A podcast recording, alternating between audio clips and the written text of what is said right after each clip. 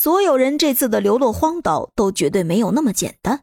仔细想想，他们从飞机失事再到现在这个样子，仿佛都是有人计算好的。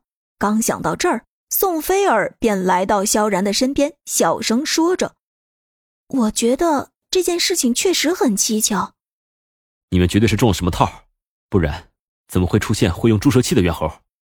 萧然点了点头，道：“所以现在谁都不可能安然无恙的从荒岛出去，一定要找出这件事情的真凶。说不定我男朋友对这件事情能有所了解，就算没有，他也能找到基因变异的根本原因。”宋菲尔继续说道：“我男朋友来到荒岛之前，我就已经觉得他十分异常了，尤其是他那时候进行的研究，都让我非常纳闷儿。事实上。”宋菲尔的男朋友早在之前就好像已经对变异基因开始了研究，也会时不时和宋菲尔提上几句。但那时候的宋菲尔还忙碌于自己的事业，对于这种变异之类的事情根本不相信，也就会出现在电影里吧。没想到竟然真会出现在他的身边。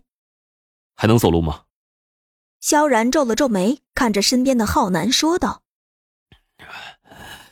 你们走吧。”啊，不用管啊，让俺在船上自生自灭就行。浩南坐在甲板上，面目狰狞的说道：“没有人知道注射过猿猴基因之后，最后会变成什么样子。不过看浩南现在的状态，确实很可怕。”你男朋友的那个本子上面有没有记录着猿猴基因需要怎么治疗？萧然问道。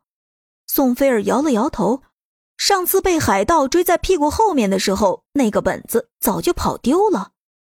你在这儿等着我们，遇到危险就开枪。我们尽量在天黑之前找到科学家。